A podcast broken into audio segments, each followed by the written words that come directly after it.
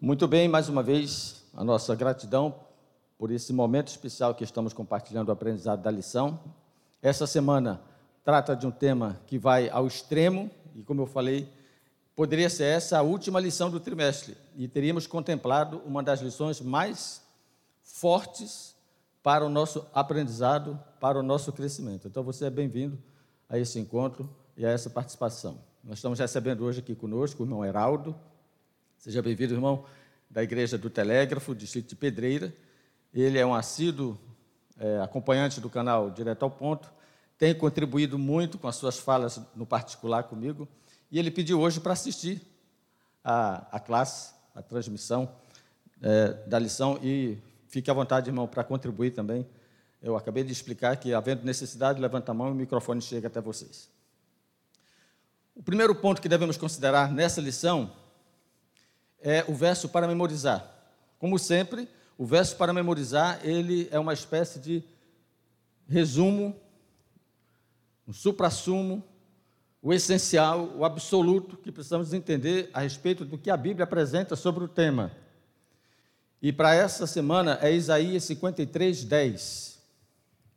Todavia, ao Senhor agradou esmagá-lo, fazendo-o sofrer quando ele der a sua alma como oferta pelo pecado, verá a sua posteridade e prolongará os seus dias, e a vontade do Senhor prosperará nas suas mãos. Três coisas importantes precisamos destacar nesse verso. Primeiro, a compreensão de que quem vai ser esmagado não somos nós. Alguém já foi moído, esmagado em nosso lugar. Então, essa informação é importante para que você tenha é, esse vislumbre do contexto em que o verso é colocado. O verso está no contexto de uma perícope de Isaías, que vai do capítulo 50 ao 54, onde nós temos Jesus, ele é apresentado como servo sofredor. No capítulo 50, ele é ultrajado, mas no 51 e 52 ele tem palavras de conforto. No capítulo 53, ele é crucificado, mas no capítulo 54, ele expõe a razão da sua morte, a nossa redenção. Então, na medida que nós observarmos o livro de Isaías, podemos perceber que para cada crisol há um propósito. No caso do trajado, o conforto. No caso do crucificado, a redenção. E é dentro desse contexto, de Isaías 53, em que Jesus está sendo é a palavra profética sobre a morte de Cristo, que esse verso, o 10, está inserido. Então a primeira coisa é compreender esse esmagá-lo. No original significa ser moído, ser despedaçado. Você compreende a, a, a, o forte significado dessa palavra? Moído e esmagado, despedaçado. O segundo ponto, que é interessante, eu não destaquei em negrito, mas olha, eu achei importante pensar sobre isso. Quando ele der a sua alma como oferta pelo pecado, verá a sua posteridade e prolongará os seus dias. A pergunta é: o que ele via enquanto sofria? Você já parou para pensar nessa perspectiva do crisol?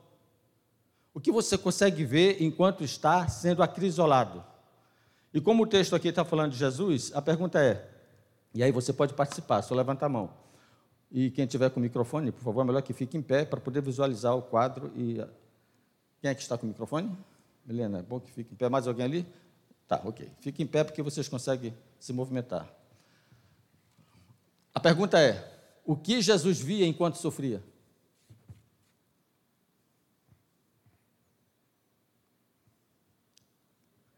Oi? A posteridade. Microfone, tá? O que ele via?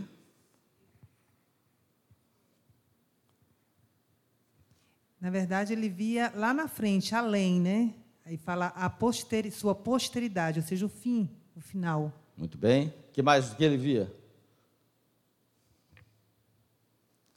Ele via o que você não conseguiu ver no texto. Ele via você. Posteridade é um futuro Posteridade é um genérico. Quando ele estava sendo esmagado, Ele estava vendo você. Foi no meu e no seu lugar. Então é importante que você veja isso. Você estava lá no crisol, muito bem representado.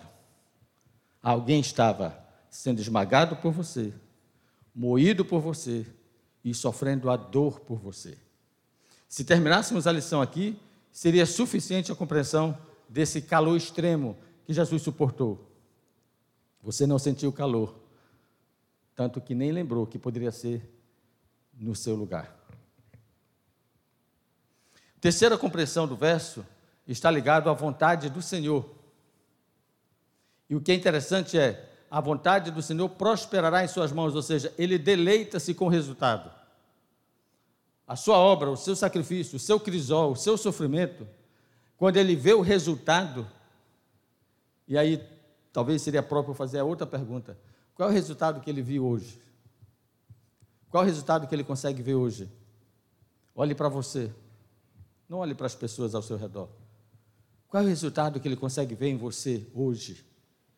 Ele está feliz com o que ele fez por você?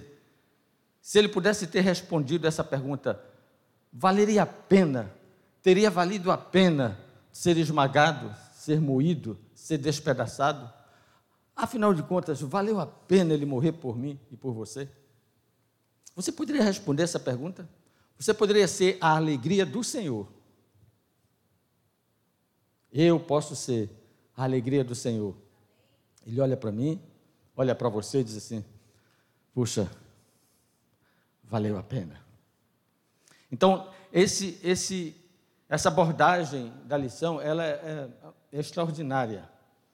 Se vocês puderem amanhã, na classe, chamar atenção para esses pontos, será de grande valor. Exemplos relevantes. O que nós vamos ter na lição dessa semana, ao revisar o tema, são exemplos relevantes de pessoas como Abraão, Oséias, Jó, Paulo e finalizarmos a lição entendendo os crisóis de Deus. Então, qual é a dica para a lição dessa semana quando você estiver nessa unidade? Trabalhe os personagens. Talvez o menos conhecido deste seja Oséias. Talvez. Mas cada um desses personagens, Abraão, Oséias, Jó, Paulo, passaram por crisóis extremos. Extremos. E o propósito da lição, portanto, é analisar basicamente essas ações. Primeiro, Abraão. Qual foi o calor extremo de Abraão? Agora vocês podem participar. Qual foi o calor extremo de Abraão? o sacrifício do filho. Muito bem. Levante a mão para ajudar nessa participação a gente poder gravar a sua fala. Sim, qual foi o calor extremo? A prova no Monte Moriá. Diga, Rose. Era isso que eu ia falar. Muito bem. Dentro dessa perspectiva do calor extremo, o que nós podemos aprender sobre a história de Abraão? O que é que ela ilustra para nós? Qual é o nosso aprendizado? O que é que estava sendo ensinado para Abraão naquela ocasião? Sandrinha lá. Sandrinha. Oi? Sandrinha. Sandrinha. Por experiência própria, ele ia aprender a grandeza do sacrifício de Cristo. Né? Exatamente. Ele passou muito similarmente ao calor extremo que Deus passou quando deu seu filho para morrer em nosso lugar. Se você conhece a história de um Deus que deu seu filho, eu conheço a história de um pai que também fez a mesma coisa. Um homem que esteve disposto a ir ao extremo. E ele foi ao extremo. Ele não executou, porque Deus agiu em seu favor. Então, na história de Abraão, nós podemos perceber que somos remodelados pelo processo. Você e eu podemos passar por situações que a gente talvez não compreenda. E a melhor coisa para quando nós não compreendermos a ação de Deus na nossa vida é responder: O Senhor proverá. Não tem resposta? Não tem compreensão? Não tem nem lógica? O Senhor proverá. Não tem resposta? O Senhor proverá. Não tem compreensão? O Senhor proverá. Mesmo que isso vá contra a promessa de Deus, e no caso de Abraão, ia sim contra uma promessa de Deus. Não fazia sentido. Mas ele respondeu para o seu filho: há uma pergunta lógica. Pai, aqui está o fogo, aqui está a lenha, aqui está o cutelo. Mas onde está o cordeiro? Talvez essa seja a pergunta que eu e você precisamos fazer hoje, na hora do nosso crisol. Aonde está o cordeiro? Aonde está o cordeiro? Você consegue visualizá-lo? Essa experiência de Abraão nos mostra exatamente que o Senhor proveu o cordeiro. Então, não importa quão difícil possa ser a provação, o final, Deus vai agir. No final, ele vai determinar. Então, a história de Abraão nos ensina que somos remodelados pelo processo.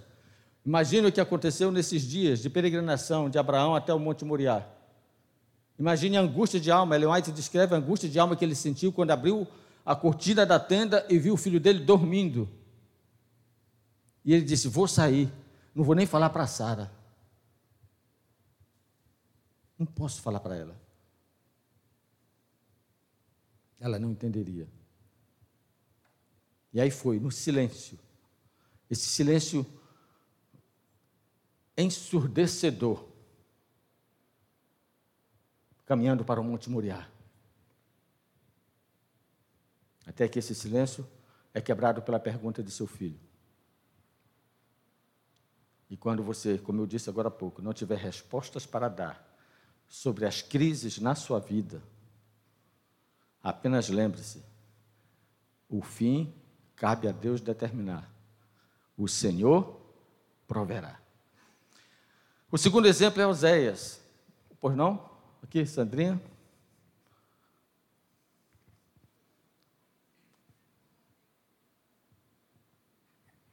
Uma coisa que eu achei assim, muito interessante nessa questão que você está falando é que Deus às vezes faz a gente passar por situações que às vezes o interessante não é o que, ele, que a gente complete. Né? Ele, passa, ele permite que a gente passe por problemas que, no final, ele não quer nem que a gente complete, mas que, pelo menos, passe pelo processo. Você vê que Abraão Exato. ele não completou matando o filho, Exato. ele foi até quase. E, às vezes, Deus permite que a gente vá até o quase, porque o interessante não é o fim, em algumas circunstâncias. Né? O interessante é o processo. É o processo, exatamente. Só um pouquinho de tempo, aguente. Só mais um pouco. Lembra, Crisol? Só mais um pouco. Vai, vai queimar o último, último restício. Só mais um pouquinho. Mas ele não vai deixar queimar você. Ele vai tirar sempre. No momento oportuno, ele vai agir. Muito bem, obrigado. Oséias. Oséias é um personagem, assim, a gente às vezes até foge da história de Oséias, porque a história dele é um negócio assim, contrário, meu Deus, é contrário a qualquer sentido de, de lógica de relacionamento, por exemplo, familiar. O calor extremo de Oséias nos faz entender que é possível perdoar a quem não merece. Isso é forte demais. Eu não sei se você tinha pensado nesta possibilidade de passar por essa grande, por esse grande crisol. Porque perdoar quem merece parece amar o próprio amigo. Mas perdoar quem não merece parece ser a versão do amar o inimigo. E é isso que nós fomos chamados a fazer, o que já é em si mesmo uma grande prova, um grande crisol. E a história de Oséias apresenta os métodos que Deus tem para nos trazer de volta. E ele vai ao radical, ele vai ao extremo. Vocês conhecem a história de Oséias e o que ele passou em virtude da traição da sua esposa com outros homens, filhos com outros homens. Uma história que representava muito bem, veja, ele desenhou para Israel o que Israel estava fazendo com ele. Vocês não estão entendendo, né? Vou desenhar. Vou desenhar para vocês entenderem. E foi assim que Deus desenhou a história de Oséias, para que o povo, na sua cegueira, na sua falta de percepção espiritual, desse conta da tragédia que eles estavam vivendo, da maneira como eles estavam lidando com Deus, enquanto nação, enquanto povo.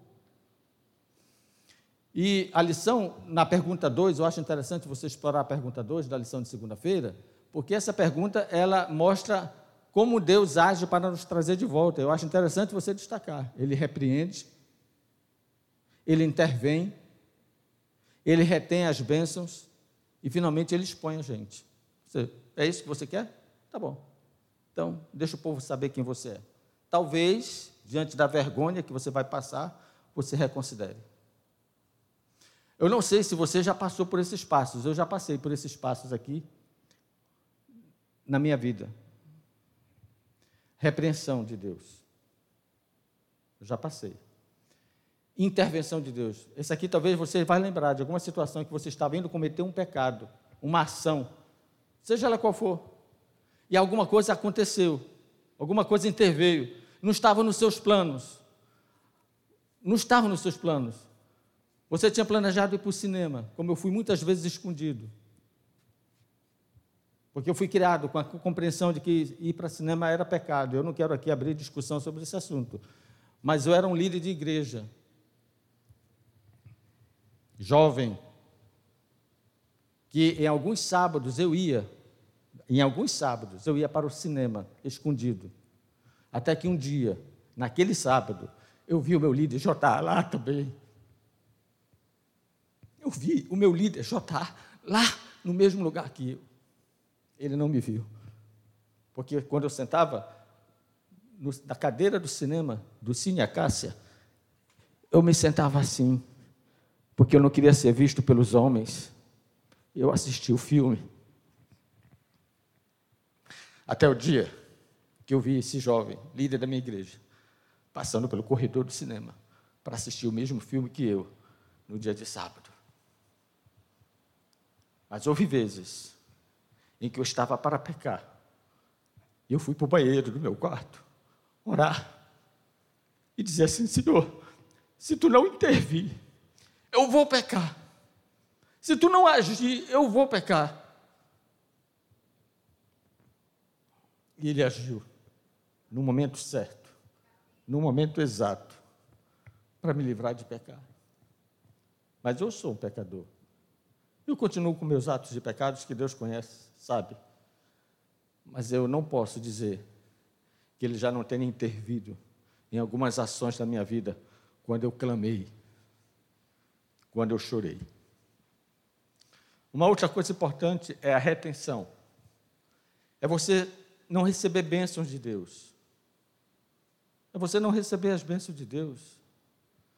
E ele deixa essas coisas não acontecerem para vocês, mas peraí, o que é está acontecendo?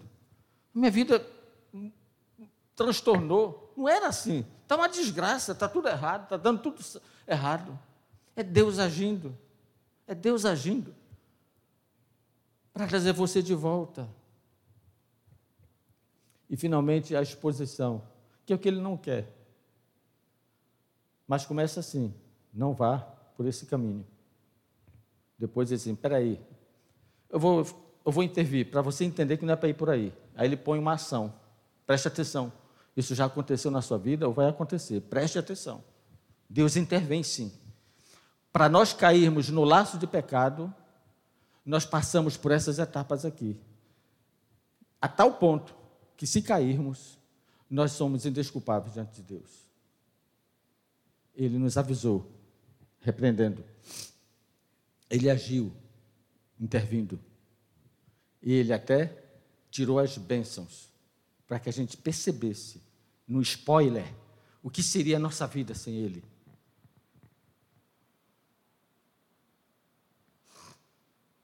E finalmente você diz assim: Eu vou, a vida é minha, e aí o seu pecado é exposto.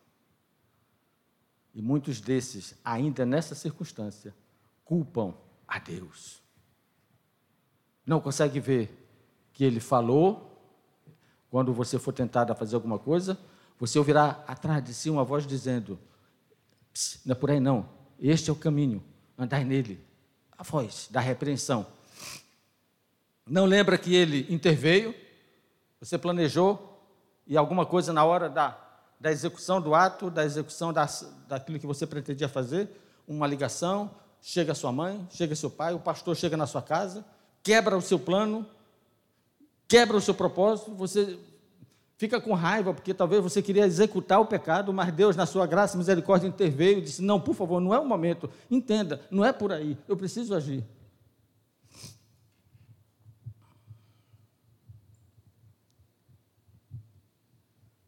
os riscos na experiência de Oséias é não reconhecer Deus agindo entre os espinhos. Esse é o maior risco que nós podemos ter, porque em algum momento nós somos tentados a achar que vida cristã é só um mar de rosas. Mas Deus age entre os espinhos. Ele está permitindo alguns arranhões, algumas alfinetadas, algumas espetadas, para nos fazer sentir na dor que Ele está ali, com uma rosa, com um perfume, com uma alternativa, com uma proposta diferente. O outro risco que nós podemos aprender na experiência de Oséias é interpretar mal o que Deus faz, especialmente quando Ele intervém. Você fica chateado, puxa vida, estava tudo certo, estava tudo programado, nessa hora chega essa pessoa, me atrapalha. Você consegue, não consegue ver Deus agindo através daquela pessoa que chegou ali para intervir um ato que você tinha planejado para o pecado, por exemplo. De maneira que em Abraão eu vejo o extremo da fé. Em Oséias eu vejo o extremo da graça. É isso que Deus quer fazer conosco. Ele age, age. Vai ao extremo para ficar evidente a nossa fé, e vai ao extremo para ficar evidente a sua graça, o seu perdão. A história de Osés mostra que é possível perdoar quem não merece. Se vivermos o extremo da fé, veremos a glória de Deus e só experimentaremos o extremo da graça se nos arrependermos. Qual é a sua escolha?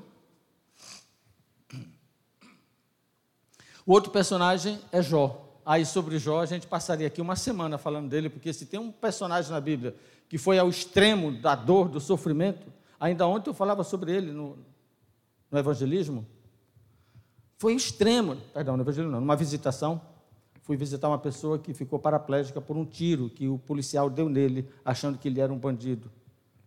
Ele está paralisado, da cintura para baixo. sábado, eu vou batizar a esposa e os filhos. Extremo. Fui ao extremo.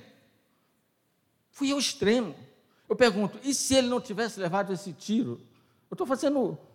Eu estou fazendo só uma conjectura. Onde estaria a decisão da sua casa? Você consegue entender a intervenção de Deus? Para onde ele vai? o caminho que ele escolhe, a maneira de alcançar corações. Ele faz um apelo, ele convida. E se você ouvir, está de boa. Mas se você não ouvir, ele vai repreender, ele vai intervir, ele vai reter, ele vai expor, ele vai fazer o extremo possível para alcançar-nos, para alcançar-nos. Aquela família foi alcançada por Deus, mas a forma como Deus entrou foi por um tiro na coluna daquele homem. Você consegue entender a linguagem de Deus? O céu nos revelará muito mais coisas. Então a história de Jó é de calor extremo, é a contraprova da fé. Quando Deus chama Satanás, que estava a passear e a rodear pela terra, porque é o que ele faz, enquanto Satanás passeia e rodeia pela terra, Deus está observando você.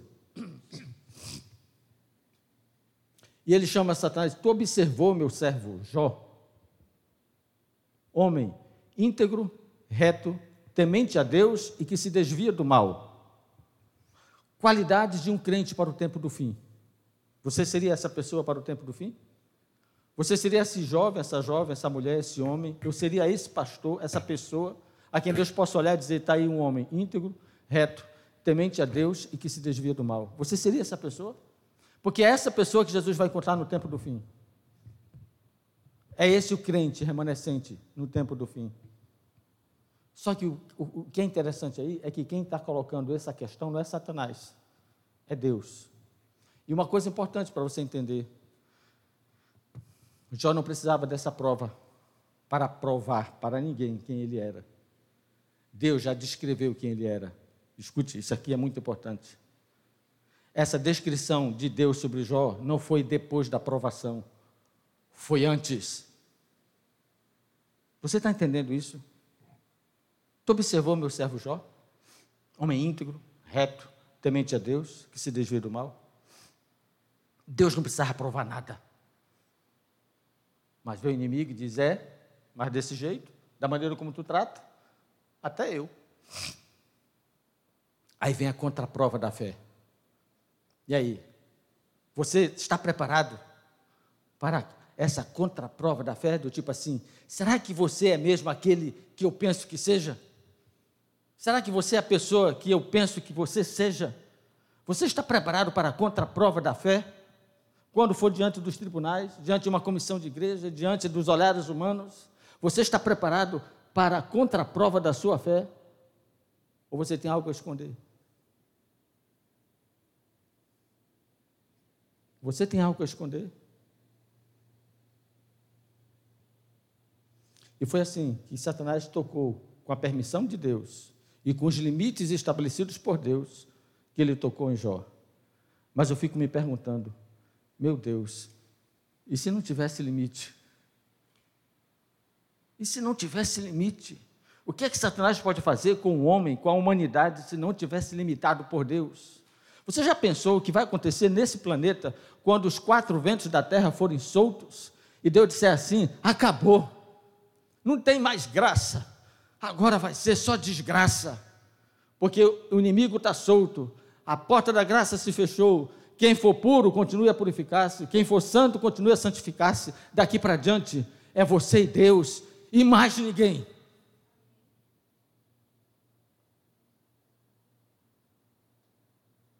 Você está preparado para essa contraprova? É este o momento da contraprova.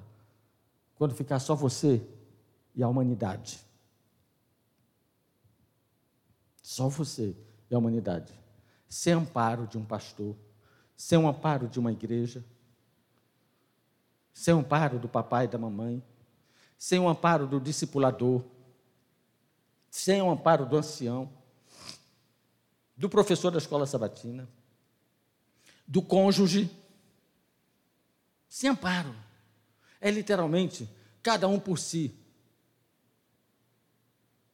E você está preparado para esse momento? Porque foi assim, no meio do universo de gente, do planeta Terra, naquela ocasião, que os olhos de Deus enxergou o fiel. Lá, naquela cidade, naquele endereço, naquela casa, naquela família.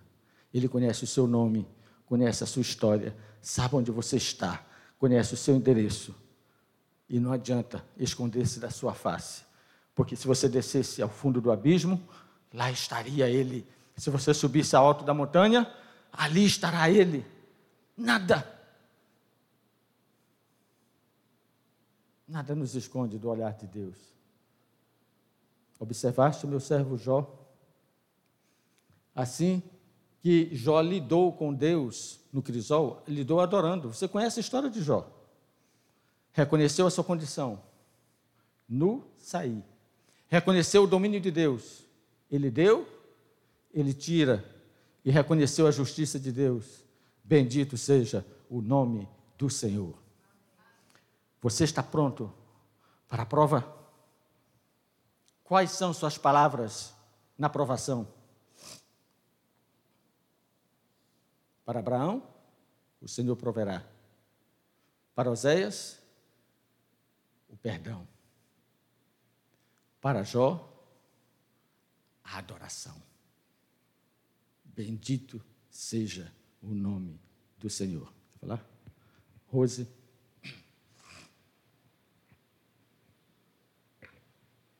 É, ai, para levantar bem a mão, tá? Chiquinho, levanta bem a mão depois quando for comentar. É interessante que, assim, para gente, para nós que temos um pensamento ocidental é muito difícil nós entendermos algumas coisas a respeito do caráter de Deus, porque nós somos muito sentimentalistas. Quando a gente vem para o verso e diz assim que agradou esmagá-lo. A gente vem para a história de, de Abraão. Precisava essa prova tão extrema de um pai ter que tirar a vida de um filho. A gente vem para Oséias. Para que expor a tanto sofrimento, a tanta traição? A gente vem para a história de Jó. Por que tanta dor? Porque ele fala assim, quando ele, quando ele fala, observastes o meu servo Jó, ele está expondo esse homem ao maior perigo de todo o universo, que era Satanás. Não parece então que Deus ele provoca as situações para colocar os seus servos, os seus filhos a uma situação extrema como se isso lhes agradasse. E não é assim que nós devemos ver. Não é sobre nós. É sobre representarmos o caráter de Deus, porque fomos feitos à sua imagem e semelhança. Então não é sobre a criatura, é sobre o Criador. E resetar e fazer uma nova mente, como Paulo fala lá em Romanos 12, 2, que nós precisamos experimentar. E a gente só vai entender qual é a perfeita, boa e agradável vontade de Deus quando nós tivermos uma, muda, uma mudança de mentalidade, quando nós entendermos que não se trata de nós. E aqui sim, nós estamos vivendo, estamos sobre essa circunstância. Mas para onde nós vamos? Qual é o nosso foco? É viver feliz e só alegria aqui nessa terra? Ou pensar na alegria eterna que nos é reservada? Né? Então, acredito sim que, apesar de todos os crisóis que a gente vive aqui, o importante é nós termos o, o olhar no futuro e reconhecermos a quem nós estamos representando aqui nessa terra, porque nós somos feitura e imagem de Deus e de glória em glória nosso caráter deve ser revertido, modificado aqui. É a única coisa que aqui a gente tem que modificar de fato, porque lá no céu não vai mudar. Então, se nós não mudarmos essa mente e, nos, e sairmos do, do, do, do centro né, pararmos de achar que a gente é o especialzinho, que a gente é, o, é a última bolachinha do pacote, que, não, coitado de mim. Não é isso. É você estar provando, mostrando, assim como Jó, o caráter de Cristo na sua vida. Amém. Muito bem. Obrigado, Rhodes, pela contribuição. Finalmente, Paulo. Paulo é outro personagem que ele descreve a sua história. E quando ele descreve a sua história, eu até sugiro que você leia com a unidade amanhã o texto de 1 Coríntios, esses textos que estão aí na tela. 2 Coríntios 1, 8 e 9, 2 Coríntios 11, 28 e 29 e 2 Coríntios 1, 4. Essas perguntas são pertinentes. Agora, a declaração de Paulo sobre o seu crisol é que era algo além das suas forças. Algo acima das nossas forças. E qual foi o seu maior sofrimento? Alguém consegue lembrar ao, ao texto dado a lição? Ele faz um descritivo, açoites, prisão, naufrágio, lembra? Ele começa a descrever os crisóis, mas no final ele diz o que parece ter sido o seu maior sofrimento. Pode contribuir. Vou abrir aqui o texto para ler, 2 Coríntios 11, 28 e 29. Olha o que é que diz o texto ele faz uma descrição enorme sobre as suas, o seu sofrimento, do versículo, do versículo 16 ao versículo 33. Mas eu quero destacar o 28 e o 29. Além das coisas exteriores, há um outro crisol que pesa sobre mim. Ele é mais intenso, ele é mais forte. Diariamente, a preocupação com todos os santos. Sabe o que significa isso? Você está acostumado a sofrer pela dor, pelo naufrágio, pela perseguição, pela prisão, pelos açoites? Diga uma coisa: você tem sofrido pelas pessoas? Dor e crisol para você é só o que você sente? Você já parou para pensar que o crisol que você sente poderia ser o sentir pelos outros, a empatia, o colocar-se no lugar do outro. Você já tinha pensado no crisol na perspectiva de um relacionamento? Não apenas de atos e coisas exteriores que acontecem, porque a gente pensa em provação e crise, a gente pensa assim, o que veio sobre mim, o que veio sobre mim, o que veio sobre mim. Paulo está dizendo, o maior crisol que eu sinto é o que veio sobre o outro. Porque o que veio sobre o outro, se ele não for um cristão, um convertido, ele não vai entender a dor que passará.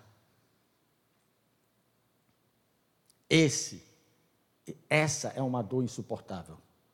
A dor do incrédulo, a dor do descrente, a dor daquele que não conhece a Deus, ou a dor daquele que está no processo da santidade e não está sendo aprovado na aprovação. Ou será que você acha que o fato de termos aceito a Cristo é um salvo-conduto para não sermos derrotados? Deveria ser, se nos apegássemos a Ele. Mas existe uma oscilação. Ontem eu visitei sete famílias. E eu falei com o Patrick, que estava comigo. Não é o Patrick que trabalhou aqui, não, outro Patrick. Eu disse, rapaz, como é? Como Deus é maravilhoso. Você argumenta, você argumenta, você responde, você coloca, você. Mas na última instância, a última instância, a decisão é da pessoa. Não há nada que a gente possa fazer. Numa das visitas eu disse: Olha, não há nada mais que eu possa fazer por vocês. Não há mais nada que eu possa fazer. Agora é você que escolhe. Todas as objeções foram respondidas. Todas as dúvidas e questionamentos foram respondidos que falta? O que falta? Sabe, eu, percebi que o obreiro estava inquieto, como que, do tipo assim, pastor, vai fundo, vai. exige, coage. Depois eu expliquei para ele: existe uma coisa que eu preciso respeitar, e que Deus já faz isso há muito tempo: é a liberdade de escolha de seguir ou não a Jesus. E talvez essa seja a prova mais evidente contra você mesmo, nos tribunais do céu. Porque você jamais deverá dizer que se tornou cristão por obrigação. Você se tornou cristão por escolha. Por escolha.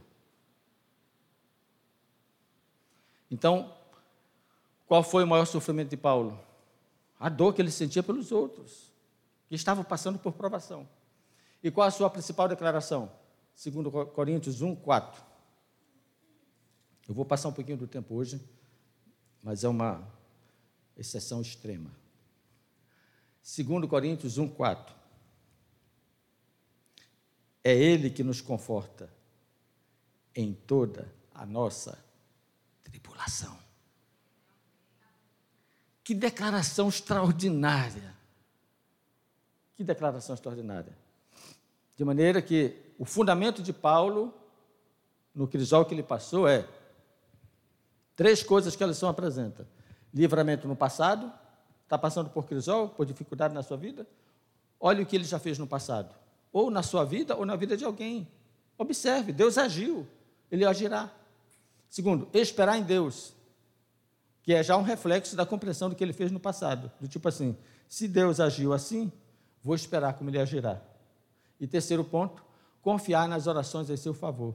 E aqui está um ponto importante, a oração intercessora. Então, se você está passando por algum crisol, não apenas olhe para trás para ver o livramento de Deus na vida de outras pessoas. Não apenas espere na certeza de que ele vai de que ele agirá na sua vida, mas peça para que alguém ore por você. Paulo não está falando da oração que ele fazia, era da oração que ele recebia. Então, você está em crise, em crisol, em dificuldade? Peça oração em seu favor. Então, em Jó, eu vejo o extremo da adoração, e em Paulo, o extremo do seu testemunho. Ok? Então, são quatro extremos que você pode abordar na lição dessa semana. Finalmente, amor ao extremo. E aí você entra nos crisóis de Deus. E para você entender os crisóis de Deus na sua vida, você precisa considerar uma coisa: Deus cuida de nós. Deus cuida de nós. A lição a respeito de Paulo, ela provoca esse link. Ela provoca esse link. Quando Paulo diz assim: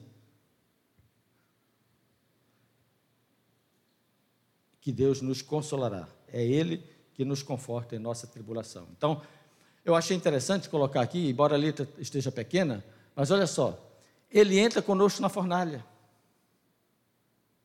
Isso é muito, isso é muito significativo, isso é muito emblemático. Ele não apenas nos livra da fornalha, o que seria diferente. Mas se ele permitir você entrar no fogo, ele diz assim: Eu estarei com você lá. E se o outro extremo, do fogo para a água, é a declaração que vamos ler daqui a pouco. Mas veja, nos, quando ele nos coloca no deserto, você olha para a história de Israel no deserto. Deserto é crisol, mas o que é que Deus proveu para eles? Uma nuvem de manhã e uma chama de fogo à noite. Deus estava ali com eles. Então, essa, esse, na percepção de, dos crisóis de Deus, nós precisamos entender o seguinte: Ele permite sim, mas Ele estará conosco. Isaías 43, 1, 2 e 5 é uma estrutura quiástica temática. Eu achei extraordinário isso aqui. Olha o que é que diz: Não tenha medo, porque eu o remi, eu o chamei pelo seu nome. Você é meu. Quando você passar pelas águas, eu estarei com você. Quando passar pelos rios, eles não o submergirão. Quando passar pelo fogo, você não se queimará. As chamas não atingirão. Glória a Deus. Promessa. Agora eu posso entender porque Jerônimo, por exemplo, um dos heróis da fé, cantava enquanto queimava, cantava enquanto morria. Agora eu posso entender porque Pedro estava na prisão à meia-noite, cantando enquanto estava sendo, havia sido açoitado e estava nas algemas. Agora eu posso entender com que eles estavam. Agora eu posso entender. Por isso que o tema central de Isaías 43 é: Não tenha medo, eu estarei com você. Essa é a palavra de conforto de Deus para nós nessa manhã, para, a sua classe na unidade de ação, para os momentos de crisóis que Deus vai permitir que você e eu passemos. Lembre-se, estarei com vocês todos os dias até a consumação dos séculos. Esse é o amor extremo de Deus por nós. Três coisas a lição apresenta a respeito do nosso aprendizado sobre o calor extremo. O calor extremo destrói o pecado, não o pecador. Entenda isso. Não é para nos humilhar, mas para nos exaltar. E é na medida, é constante, é eterno, mas é na medida do que eu possa suportar. A frase que eu aprendi na lição dessa semana é: Jesus suportou o calor extremo para moldar a sua imagem na minha. É isso que ele quer. Não inverta, não inverta esse pensamento. Não é isso. É exatamente isso. O calor extremo de Jesus foi tomar a minha forma. Ele era Deus. Mas ele tomou a minha forma para me alcançar. Você quer algo mais difícil? Ele veio à terra, se humilhou, se fez carne, habitou entre nós, foi ao extremo, suportou a morte, a morte de cruz. Foi ao extremo. Eu quero finalizar de forma diferente a lição dessa semana, lendo a história desse pastor. Não é adventista, pelo menos não há registro de que seja. Mas no dia 29 de março de 2020, esse pastor tirou a vida dele. Foi manchete nos jornais. Pastor é suspeito de atirar na mulher delegada e nos filhos em Fortaleza. Ele tinha 57 anos. É suspeito de usar a arma da mulher para atirar nela e nos filhos na manhã deste domingo, 29 de março, na casa da família, no bairro Curió, em Fortaleza. Depois ele atirou contra a própria cabeça. Foi levado ao hospital em estado gravíssimo, mas não sobreviveu, de acordo com as informações da polícia. Você quer ouvir essa história? Oi. Depois de enrolar muita gente, eu decidi contar o meu testemunho resumidamente. E para quem não sabe, eu me tornei paraplégica há um pouco mais de dois anos. E essa sou eu. Há dois anos atrás eu era uma menina normal. Essa era eu, ratinha de academia. E na minha cabeça eu estava no auge da minha vida porque eu estava emagrecendo, eu estava me tornando amiga de pessoas que eu sempre tive vontade de conhecer. Comecei a fazer coisas diferentes do que era pregado dentro da minha casa. Porque eu nasci numa família cristã, com princípios cristãos. Meu pai era pastor, né, de pastores. Enfim, eu fui ensinada no caminho de Deus. Mas por tais motivos eu não tive aquele interesse de me aproximar de Jesus. Porque o Jesus que me apresentaram era um Jesus de religião. Você não pode isso, você não pode aquilo. Enfim, aparentemente eu estava muito bem. As pessoas achavam que a minha vida era perfeita, mas não era. Até que começou a pandemia e a quarentena. E aí chegou o tão infeliz e inesperado dia. Para quem quiser saber mais, é só ler essa matéria. Então, sim, meu pai surtou dentro de casa e decidiu que ia matar todo mundo. Minha mãe foi alvejada três vezes e eu fui alvejada uma única vez. Mas aquilo foi o suficiente para tirar minha vida. Mas eu tô viva hoje por realmente um milagre. O tiro passou pelos meus dois pulmões e passou pela minha medula. O que na mesma hora eu senti o meu corpo adormecendo e pesando quatro vezes mais. E cada vez mais eu ia perdendo sangue e perdendo o ar que tinha dentro dos meus pulmões. E após o meu pai atirar em mim, eu assisti o suicídio dele. E sinceramente eu tinha certeza de que eu ia morrer mas eu sobrevivi. Cheguei com 15 de batimento cardíaco no hospital, tinha perdido muito sangue, peguei Covid com os meus dois pulmões abertos. Enfim, passei dois meses internada e nesses dois meses eu peguei muitas, muitas, muitas doenças. E depois que eu cheguei em casa, eu tive que passar um ano acamada. Não podia me sentar para nada. E eu achava que a dor física era muito maior do que a psicológica. Mas o fato de meu pai ter ido embora e eu ter tido uma ausência de carinho de uma figura paterna é, e o fato dele ter levado com ele a minha mobilidade me doía muito mais. Até porque a medicina falou que é impossível eu voltar a andar. É impossível. Mas Jesus prometeu reverter essa situação, então, besteira. E por muito tempo eu me perguntei por que, que aquilo tudo tinha acontecido comigo. Eu não sabia o que eu tinha feito para merecer tudo aquilo. Até que depois de muito tempo do silêncio de Deus, ele me respondeu.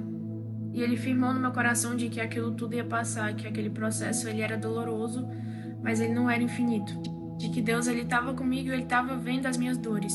E de que se eu suportasse todo aquele processo, eu receberia algo muito maior lá na frente. Toda dor ela é passageira e que de alguma forma eu vou sair ganhando também. Ai, Anne, mas e se Jesus não te curar? Aí eu vou pro céu. Porque sinceramente eu preferiria passar por essa situação que eu passei milhões e milhões de vezes e ter conhecido a Jesus do que não ter acontecido nada disso e eu ter continuado vazia do jeito que eu era. Mas Jesus, ele me alcançou dentro do meu quarto enquanto eu estava sozinha e em grande desespero. Ele me abraçou e ele me chamou de filha e disse que ele não era igual ao meu pai. Prometeu cuidar de mim independente de todas as coisas. Então, o que eu tenho aprendido com Jesus esses últimos anos é de que todas as coisas cooperam para o bem daqueles que amam a Deus. É isso que aconteceu na minha vida, tenho certeza que não foi em vão. Tem um grande propósito, um grande objetivo a ser chegado e a ser vivido também. E essa dor que eu tô sentindo hoje, a dor que eu sentia um dia, ela passou. E ela vai passar por inteiro, porque eu sei que Jesus vai me curar de dentro para fora. Então essa situação que chegou na tua vida, ela não veio por engano. Não veio para tua morte, não veio para tua derrota e muito menos para tua tristeza.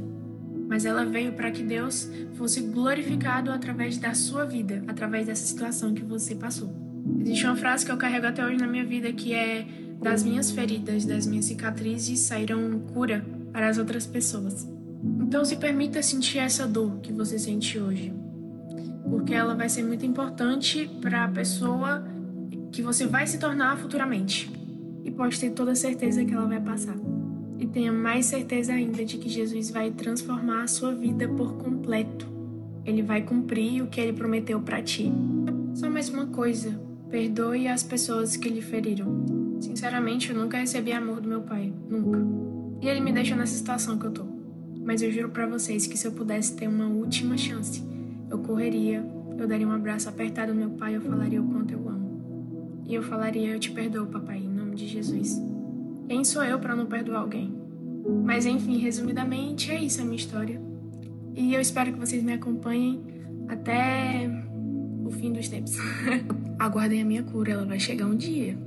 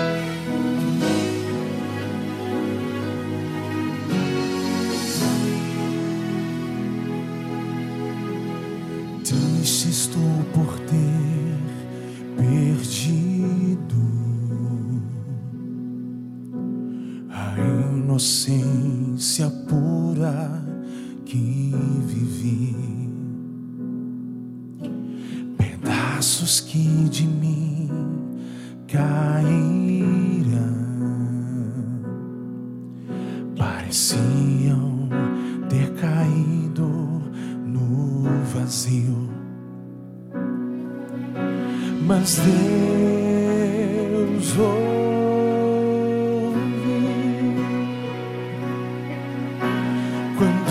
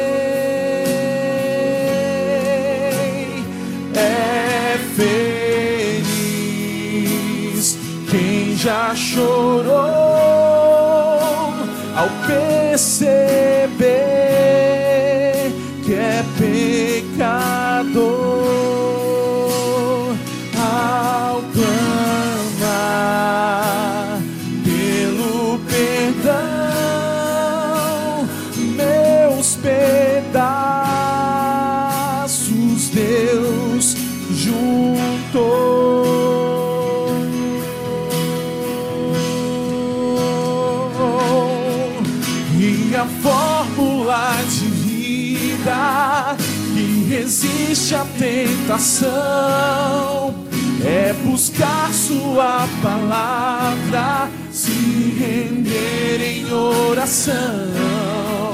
Eu nem mesmo tenho forças para enfrentar quem já perdeu. Minha armadura é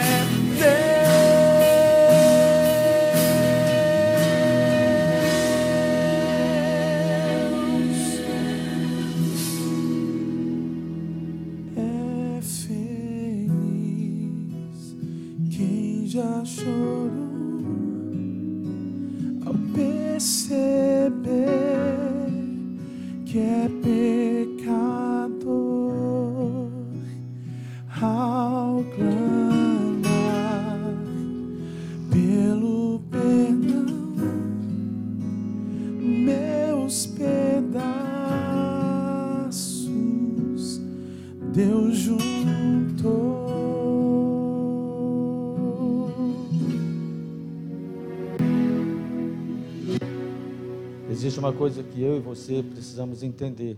E a lição, pode avançar aí, Tiago. Esse slide, o último slide. A lição fala, e você não pode terminar a lição sem lembrar o ouvinte da sua unidade de ação sobre esse ponto. Se na providência de Deus somos chamados a suportar provações, aceitemos a cruz e bebamos o amargo cálice, lembrando que é a mão de um Pai que o traz aos nossos lábios. Querido Deus e eterno Pai, nós finalizamos essa lição caído em pedaços diante da tua presença, porque eu sei que tu tens o poder de tocar em nossa vida, em nossos corações. Eu falei a um grupo de pessoas que eu conheço, que estão aqui nessa classe, nesta manhã, mas certamente outros estarão ouvindo, eu não as conheço mas como a história de Jó, tu conheces cada um de nós por nome, sabe onde moramos, sabe a nossa casa, conhece a nossa vida. E é diante da grandeza do teu conhecimento que nós nos colocamos nessa hora em tuas mãos, como um barro, para que tu possas novamente remodelar-nos nos fazer entender que somos obra das tuas mãos. E se em algum momento tu precisar, como na figura do crisol, usar a bigorna e o martelo, que a gente suporte o teu propósito em nos moldar a tua imagem e a tua semelhança. Obrigado pelo estudo da lição desta semana. Fale mais uma vez aos nossos corações para que essa transformação que eu preciso seja constante, duradoura, até que a tua imagem esteja formada na minha vida. Em nome de Jesus. Amém, Senhor. Amém. Bom dia a todos, bom sábado, que Deus abençoe vocês.